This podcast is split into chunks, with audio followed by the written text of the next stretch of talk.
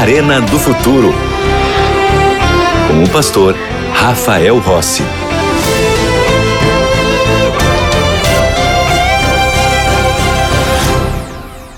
Já estamos de volta e eu tenho aqui nas minhas mãos um estudo bíblico novo, aqui que a Novo Tempo oferece para você. Você sabe que aqui na Novo Tempo você não paga nada pelo estudo bíblico. Ele chega diretamente na sua casa pela nossa escola bíblica, a melhor e maior escola bíblica do mundo. É chique, viu? O estudo é A Procura da Verdade. São 15 temas especiais onde você vai entender mais sobre Deus, sobre salvação, sobre a lei, sobre a eternidade. Você tem como se inscrever agora na, na, na nossa escola bíblica e ser aluno dela. Como é que você faz? Há várias maneiras. Primeiramente, você pode enviar uma mensagem para nós pelo WhatsApp.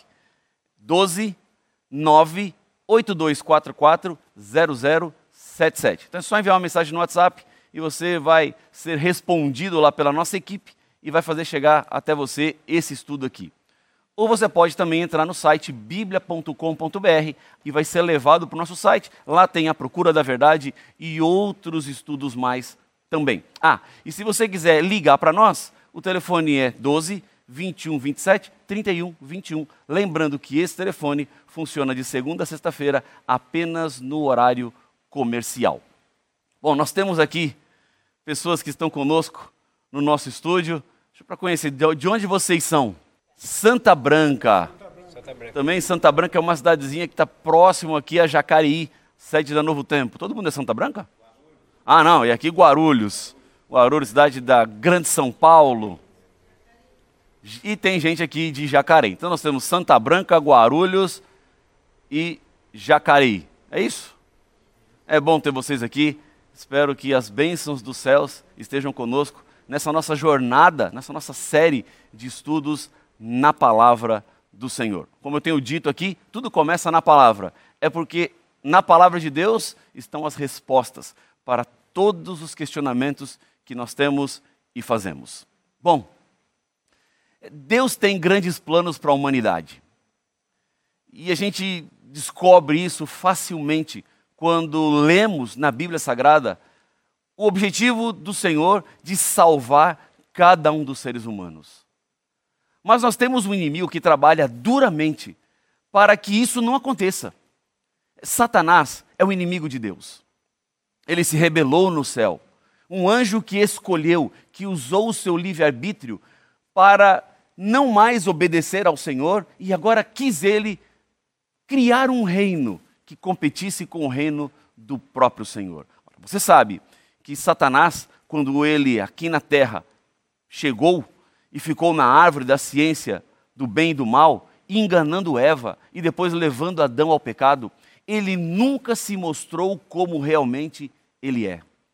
Satanás, ele sempre se esconde. E ele também se esconde hoje atrás de tentações. O que são as tentações? São formas que o diabo encontra para levar você para o pecado. E ele te conhece mais do que você imagina. E ele sabe quais são as áreas fracas que você tem. E são nessas áreas fracas que ele investe todas as suas forças. Porque essas áreas fracas são mais fáceis de levar você ao pecado. Por exemplo, ele me conhece e sabe que algumas coisas ele nem adianta me tentar, porque aquilo nunca vai ser para mim uma tentação. Porque aquilo não me fala nada. Vamos um exemplo aqui. Eu nunca experimentei bebida alcoólica na minha vida. Eu não sei que gosto tem. Nem imagino. Agora, Satanás vai me tentar com bebida alcoólica?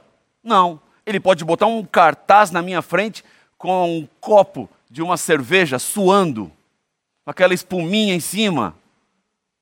Aquilo para mim não diz nada, aquilo para mim não fala nada, mas para alguém que está tentando vencer o vício do álcool, alguém que está frequentando reuniões dos alcoólicos anônimos, ele olha uma imagem daquela e fala assim: ai, ai, ai, ô vontade, com esse calor aqui.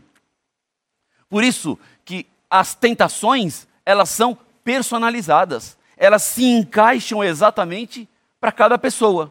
O que é tentação para um, não será para outro. E o que é para outro, não será para aquele um. Agora, como as tentações se tornam pecado. Porque não é pecado ser tentado. Sentir esse despertar do coração para alguma coisa que não é boa, não é pecado. Agora, quando uma tentação se torna pecado?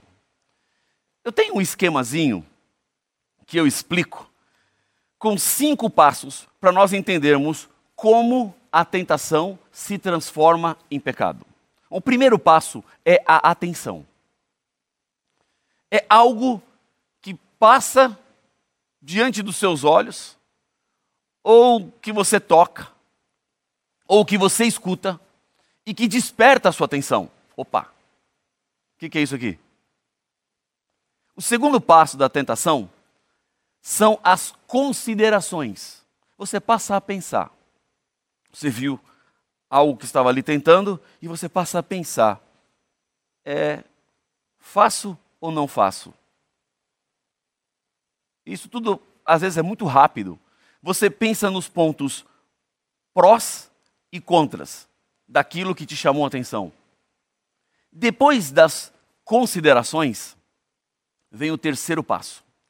E o terceiro passo é a decisão. O que você vai fazer com aquilo que despertou sua atenção e que você considerou? Até aqui, a consideração, não existe pecado. O pecado surge na decisão. O que eu vou fazer? Cederei à tentação ou não cederei? Vou fazer ou não vou fazer? Bom, digamos que eu decida, vou, vou fazer. Pronto. Chamou minha atenção, considerei e decidi, vou fazer. A tentação aqui se torna pecado. O passo que vem subsequente é o planejamento. Como vou fazer? De que jeito vou fazer? E o quinto passo é a ação. Quando você vai lá realmente e executa. Veja que a tentação se torna pecado não na ação, mas a tentação se torna pecado na decisão. Quando você decide, você já pecou. E Jesus, certa vez, deixou isso bem claro, quando ele falou assim: se você olhar para uma mulher com o olhar impuro, você já pecou. Ah, mas ele não, não, não teve ação. Não, não teve ação, mas ele decidiu ter ação. No momento que ele abriga no coração um sentimento que não deveria abrigar, ele se torna pecado. É assim que uma tentação chega a ser pecado. Agora veja, nós somos tentados o tempo todo. E vemos este mal à nossa volta. Porque o bem que a gente quer fazer é difícil. E o mal que não queremos fazer parece ser tão fácil, parece ser tão simples. Somos levados rapidamente a fazer aquilo que nós não queríamos e não gostaríamos de fazer. O mal está à nossa volta. Porque nós também, quando decidimos pelo pecado, alimentamos o mal no mundo. O problema do pecado não é apenas Lúcifer que trouxe o pecado para o mundo. O problema do pecado é que nós continuamos pecando continuamente. E por isso o mundo está tomado pelo pecado, porque nós somos pecadores. Quantos pecados você comete por dia? Você sabe? Eu não tenho nem ideia quantos pecados eu cometo. Nem passa pela minha cabeça. Eu já tentei um dia fazer uma conta simbólica, mas não deu. É impossível saber. Somos pecadores. Por isso que o mundo é mau. Por isso o mundo tem uma carga negativa. Agora veja, essa trajetória de ruína do mundo, ela não vai continuar sempre assim. A Bíblia nos fala de um momento que o mal vai terminar, que o mal terá o seu ponto final. E o mal não vai ter apenas o ponto final exteriormente, mas ele terá o ponto final interiormente, dentro de cada um de nós.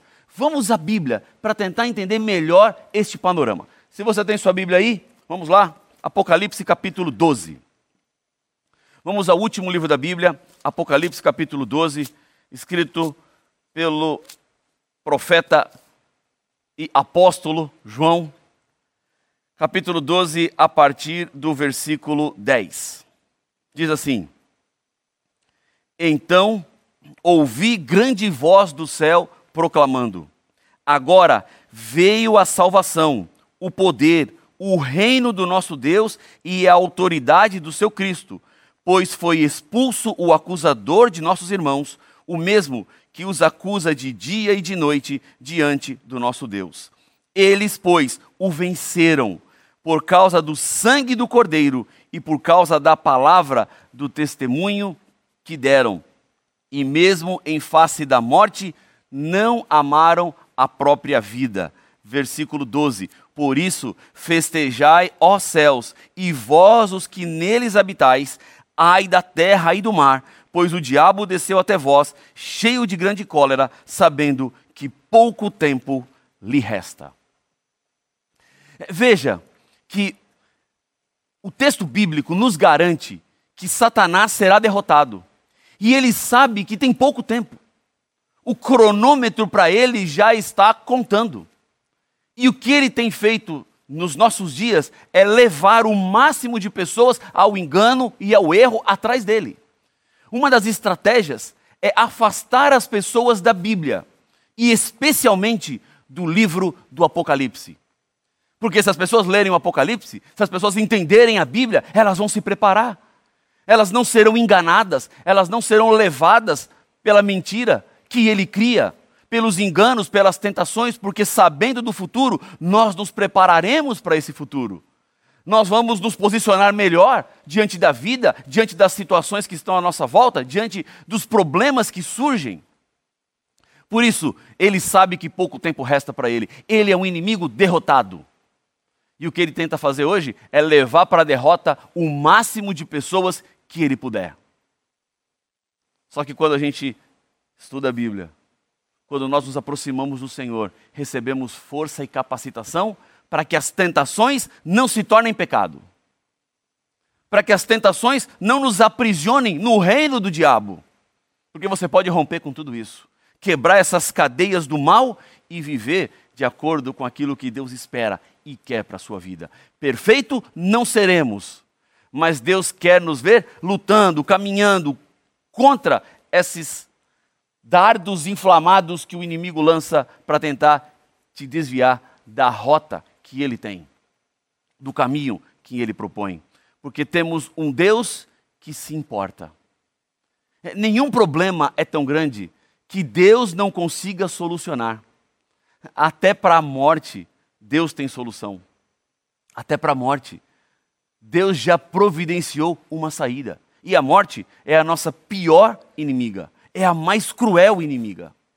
E se você está passando hoje pelo luto, você entende exatamente o que eu estou te dizendo. Todos nós passamos pelo luto, todos nós temos perdas em nossa história. E quanto mais você vai envelhecendo, mais você vai sentindo a dor da perda. Eu tenho a minha avó viva. Ela tem 93 anos. E está muito lúcida, está muito bem de saúde. E um dia eu estava conversando com ela agora, no começo desse ano, e, e perguntei assim, e aí, vó, como é que a senhora está? Ela falou assim, olha, eu estou bem, mas é tão triste envelhecer. Eu falei assim, não, vó, imagina, envelhecer bem, 93 anos, com saúde. Ela falou assim, é triste, porque eu vou perdendo todas as pessoas. Eu vou vendo as pessoas indo embora e eu vou ficando. É a tragédia da morte, é a tristeza da morte. Agora, há uma saída. Quer ver a saída? Vamos à Bíblia. João capítulo 5 versos 28 e 29. Aqui, nesses versos, encontramos a solução que Jesus providenciou para o problema da morte. João 5, 28 e 29. Diz assim a Bíblia: Não vos maravilheis disto, porque vem a hora em que todos os que se acham nos túmulos ouvirão a sua voz e sairão. Agora veja, os que tiverem feito o bem para a ressurreição da vida, e os que tiverem praticado o mal para a ressurreição do juízo. A morte será resolvida com ressurreição. Onde estão os mortos então? No paraíso? No inferno? Perambulando por aí? Não. Os mortos estão nos túmulos. E quando Jesus voltar, ele então dará ordem, e os mortos ressuscitarão. Agora, são duas ressurreições. Não é uma ressurreição para todo mundo. Todo mundo ressuscita junto. Ressuscitarão para o bem aqueles que viveram de acordo com a palavra do Senhor. E ressuscitarão para o mal, para a destruição, para o juízo, aqueles que não viveram de acordo com a vontade de Deus. Então, são duas ressurreições que João capítulo 5, versos 28 e 29 nos apresenta. Dois momentos. Agora, quando esses momentos acontecerão? O que a Bíblia tem a nos dizer sobre isso? Vamos a Apocalipse capítulo 20. Apocalipse capítulo 20, o versículo 6.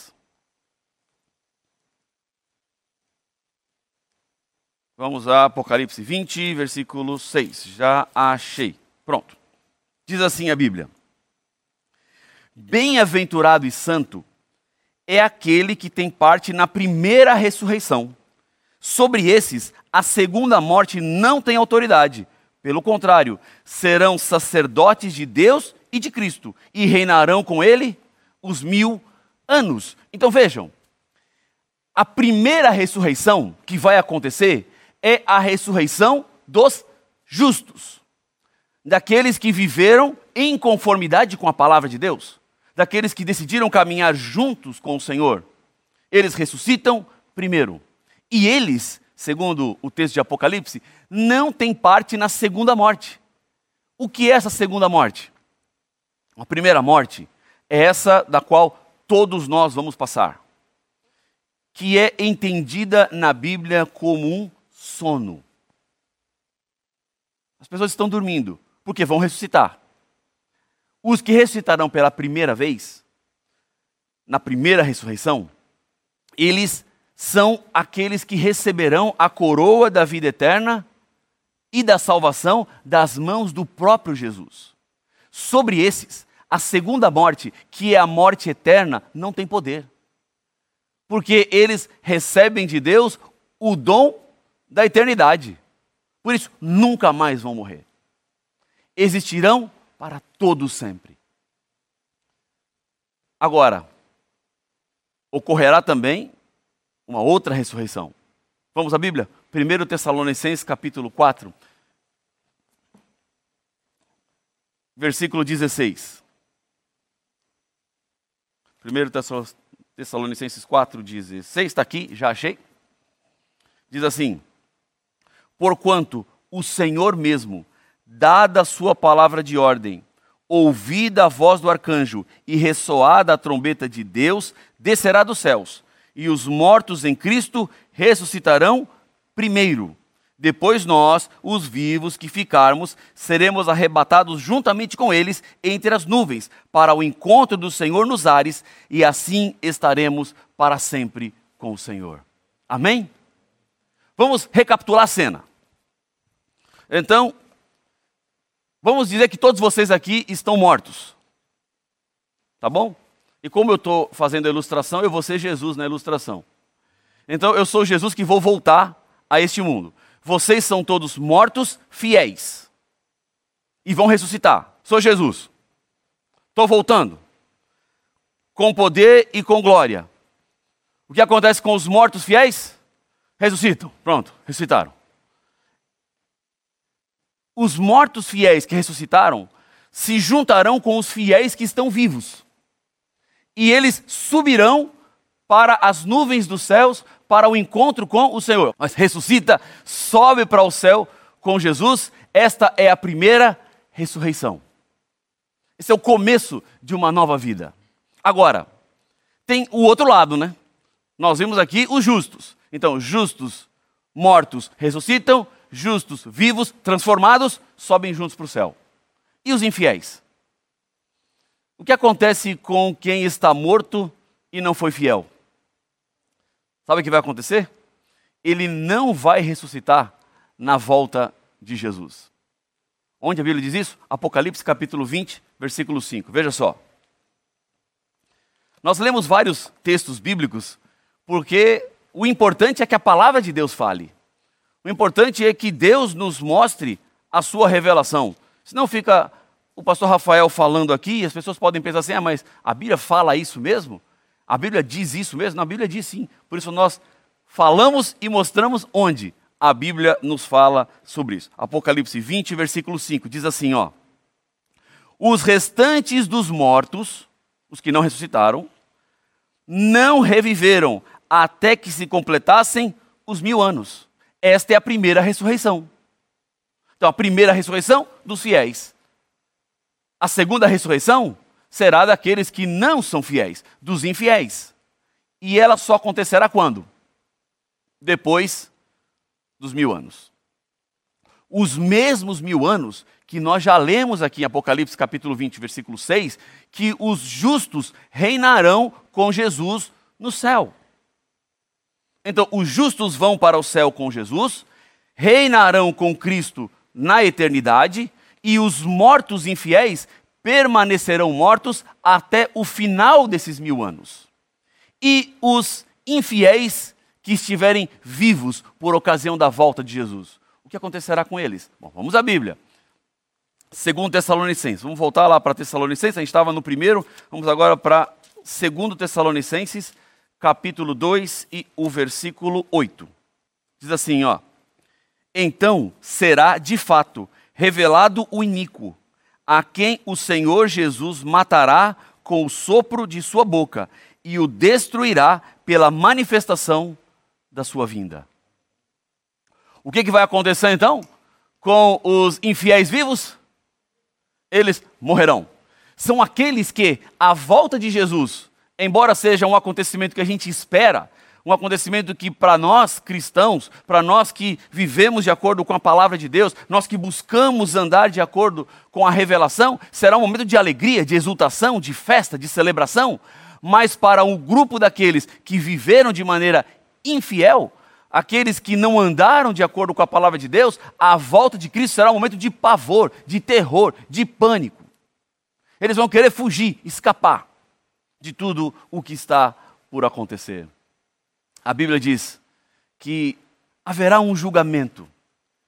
Em Apocalipse, no capítulo 20, no versículo 4, João, ele tem uma visão desse julgamento. Ele diz assim, ó: "Vi também tronos, e nestes sentaram-se aqueles aos quais foi dada autoridade para julgar. Vi ainda as almas dos que foram decapitados por terem dado testemunho de Jesus e proclamado a palavra de Deus. Estes são os que não adoraram a besta, nem a sua imagem, não receberam a marca da besta na sua testa e nem na mão. Viveram e vão reinar com Cristo durante mil anos. Em outras palavras, os santos receberão a autoridade de julgar. E o que eles julgarão? Comprovação. Vão apenas analisar como Deus fez o seu julgamento e testemunharão da justiça plena de Deus. Deus não falha, Deus não erra. Você não precisa temer o julgamento de Deus. Se você estiver nas mãos dele, você está seguro os santos serão separados por Deus. Os santos estarão junto com Deus para todo sempre. Sabe? Os santos, eles vão julgar. Eles participarão deste processo de Deus para terem clareza, certeza de que Deus não falha, de que Deus não erra. Agora, você precisa preparar-se. Você precisa entregar-se. Você precisa colocar a sua vida nas mãos do Senhor. Todos os santos vão julgar o mundo. Todos os santos comprovarão a justiça de Deus. Eu não tenho medo desse julgamento, porque Deus é o nosso juiz. Porque Jesus é o nosso advogado. E por quê? O preço da sua culpa, do seu pecado, já foi carregado por Cristo Jesus na cruz do Calvário. Há muitas pessoas que às vezes ouvem a palavra de Deus e não se decidem, e não se entregam. O que nós vimos nessa dinâmica da salvação é que a volta de Jesus será a solução definitiva para todo o problema do mal para todo o problema que hoje te faz sofrer. as dificuldades que você passa, os sonhos frustrados, os medos que você enfrenta. Jesus está agora com as mãos estendidas, dizendo: Filha, filho, confie em mim. O mal vai acabar. O mal terá o seu fim. E você não precisa viver as atrocidades nem as tragédias do mal. Porque Deus te ama.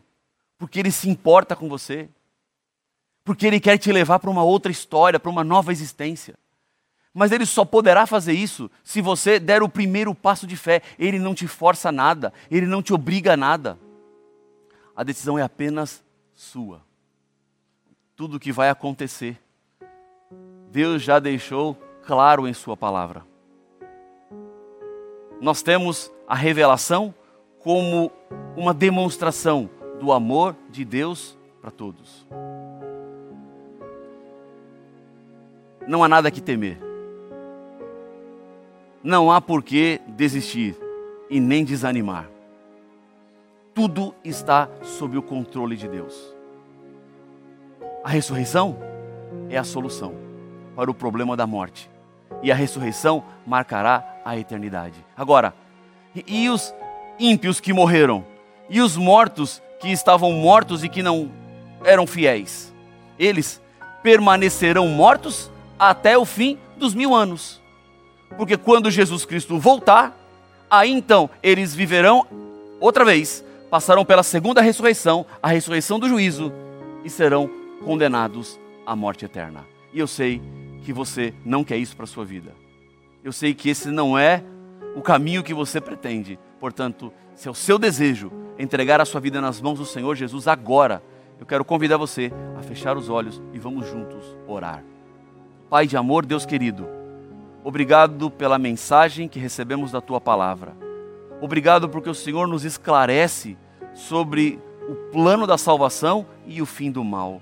Ajuda-nos a estarmos de pé no dia da tua volta para a ressurreição ou para a transformação. É o que eu lhe peço no nome de Jesus. Amém.